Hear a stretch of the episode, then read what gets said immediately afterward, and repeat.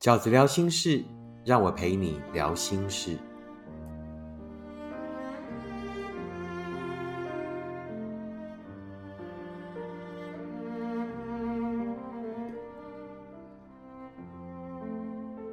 大家好，我是饺子。今天饺子聊心事要跟大家聊的题目是：你遇见的是真的爱，还是遇见了渣男或渣女呢？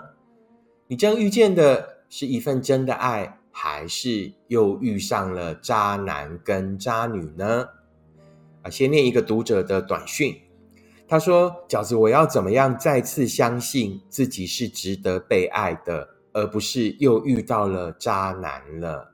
要怎么样判断呢？你遇到的是真爱还是渣男渣女？饺子有五个标准，想要跟大家分享。”在这五个标准的大前提，那我想要先沟通这个一个很重要的观念，因为我们经常就是会呃判断一个人的时候，明明呢这件事情的表现已经这么明显了，如果有一个单一的事件就是如此的，那我们通常就会认为哦，那八九不离十，那这个可能是诈骗，这个可能是渣男，对不对？情感诈骗，他是渣男，他是渣女。但是呢，有时候因为我们太寂寞了，有时候因为我们太喜欢了。所以呢，我们会相信，我们会从因为所以这个逻辑来类推，也就是说服自己。那什么叫因为所以呢？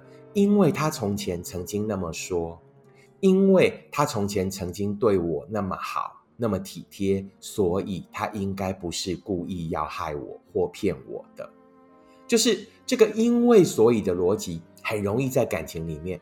在生活里，你绝对不会因为或就所以，因为你会觉得这个一码归一码，对不对？可是感情里，我们真的好容易因为所以帮对方找理由，帮自己找借口。为什么感情你不要相信那个因为所以？因为有可能连他从前对你的那些好都是他的铺陈，他是故意对你这么好的，他就是知道你会因为所以，所以他要把那个因为先做给你。那接下来你就会，所以于是你就 fall in love。怎么样判断究竟是真的感情，还是遇到了骗子呢？这五个标准其实也就是我们经常在这个诈术里面会遇到的五场骗局。那这五场骗局呢？第一个叫做骗色。想要骗色的人会说什么话？会有什么举动呢？你如果跟一个人认识，如果他聊的题目，都是关于身体的，聊色啦，聊身体艺术啦，甚至呢聊所谓身体的哲学呀，聊那一些你觉得匪夷所思，但是哎又觉得好像有那么一丁点小道理的东西。重点在身体，一个真心诚意想要跟你好好谈感情的人，绝对不会在一开始就跟你聊身体。为什么？因为诚恳跟尊重是爱很重要的基础。一个在一开始就不懂得尊重你，就直接开宗明义跟你聊身体的人，绝对不可能是一个诚恳的人。不要说那也可以诚恳聊色，没有好聊色的人一开始的动机就是歪曲的。那记得饺子讲过的话，乱七八糟开始的，一定会乱七八糟结束。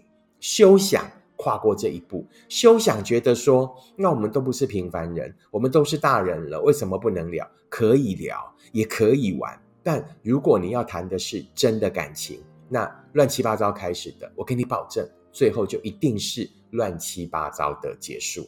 看穿这个骗局的第一个就是骗色，第二是骗什么？骗财。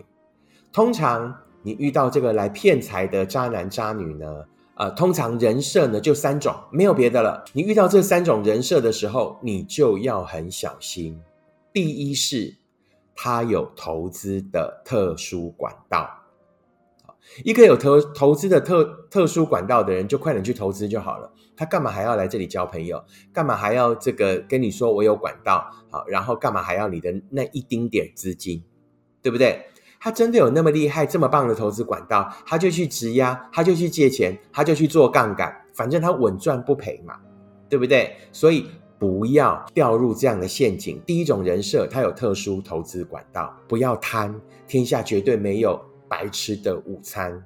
第二种人设就是呢，他是一个努力的新创者，我是一个刚努力创业的有为青年，我很努力我的工作。他会在过程里跟你铺陈，就是我就领金，我就怕变。然后突然有一天，他就跟你说啊，我可能有一些周转的问题，你可不可以帮我？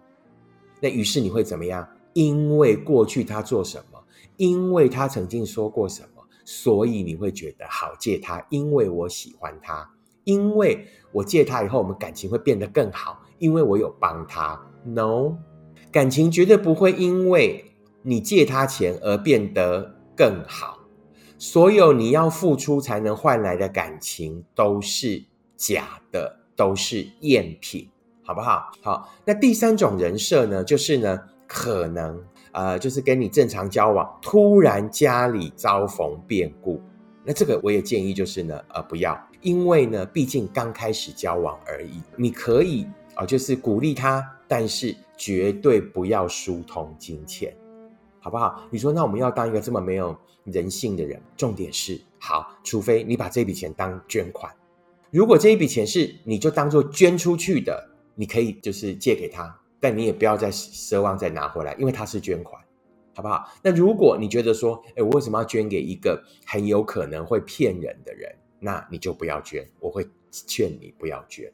好不好？第二种状况啊，能够排除的状况就是骗财。骗财的人通常有三种人设：第一个就是我有特别的投资管道；第二呢，我是一个努力的新创者；第三，突然遭逢家里的变故。在这里要提醒我的读者，近期有大量的读者跟我反映，那有一些诈骗集团呢，会在饺子的脸书或者是 Instagram，那针对一些有留言的读者去敲对方，那目的都是什么？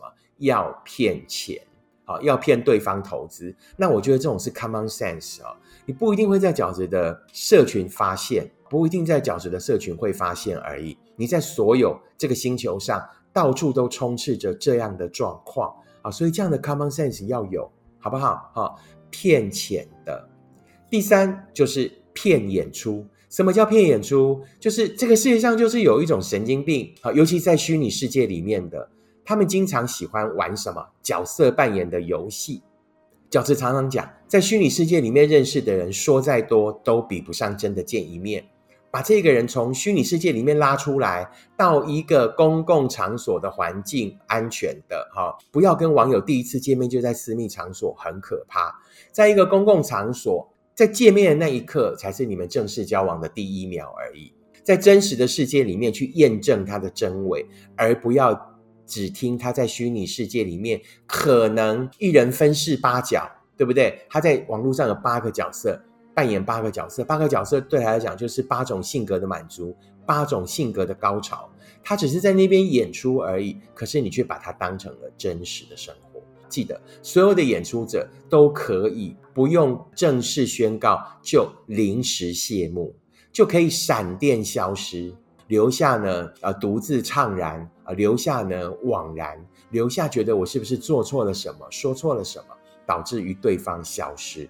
那没有跟你说什么，做什么都没有关系，对方就是一个角色扮演者，他就是那个渣男，他就是那个渣女，他要骗什么？骗演出，骗什么？骗自己爽，骗一种角色的完成，骗他在真实世界里所无法做到的，全部在虚拟世界里面。